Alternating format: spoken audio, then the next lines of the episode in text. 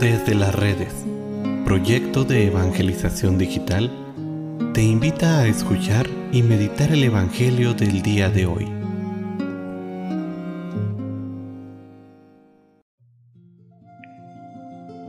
El día de hoy, miércoles 17 de agosto, escuchemos con atención el Santo Evangelio según San Mateo. En aquel tiempo, Jesús dijo a sus discípulos esta parábola.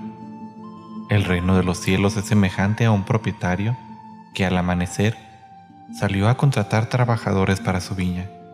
Después de quedar con ellos en pagarles un denario por día, los mandó a su viña. Salió otra vez a media mañana, vio a unos que estaban ociosos en la plaza y les dijo, Vayan también ustedes a mi viña, y les pagaré lo que sea justo. Salió de nuevo a mediodía y a media tarde e hizo lo mismo. Por último, salió también al caer la tarde y encontró todavía otros que estaban en la plaza y les dijo, ¿por qué han estado aquí todo el día sin trabajar? Y ellos les respondieron, porque nadie nos ha contratado.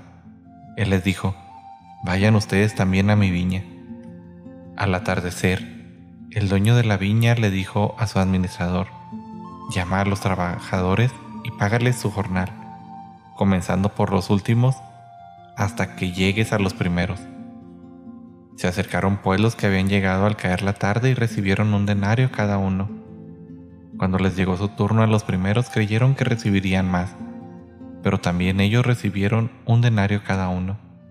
Al recibirlo, comenzaron a reclamar al propietario diciéndole, estos que llegaron al último solo trabajaron una hora, y sin embargo, les pagas lo mismo que a nosotros, que soportamos el peso del día y del calor.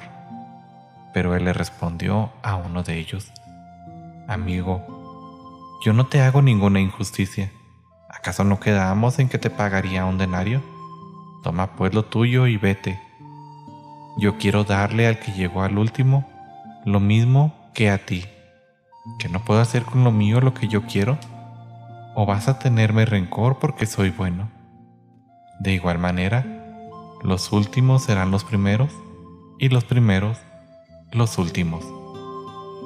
Palabra del Señor.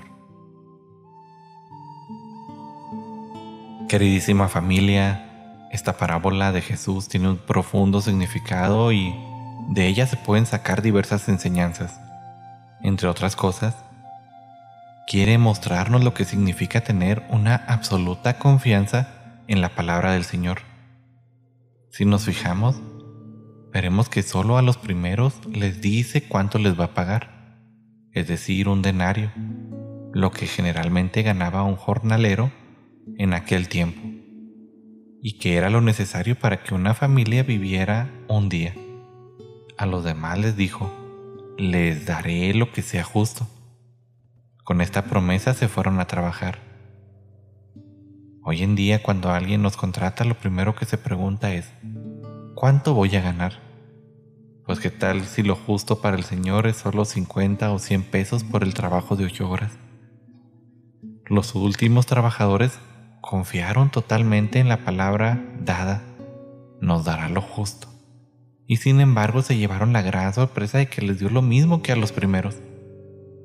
La primera enseñanza de este pasaje es que la justicia de Dios no es una justicia matemática, sino que va mucho más allá de nuestra pobre justicia humana, y que su palabra es una palabra de fiar, que va más allá de lo que todos nosotros pudiéramos pensar.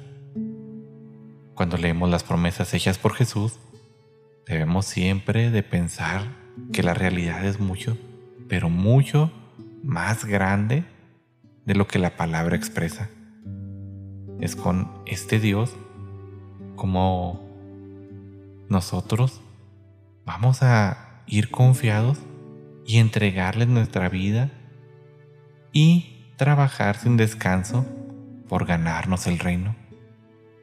Ya que si lo que nos ha prometido es mucho más de lo que jamás pudiéramos haber pensado, no importa que solo hayamos trabajado durante la última hora de nuestro camino a la santidad.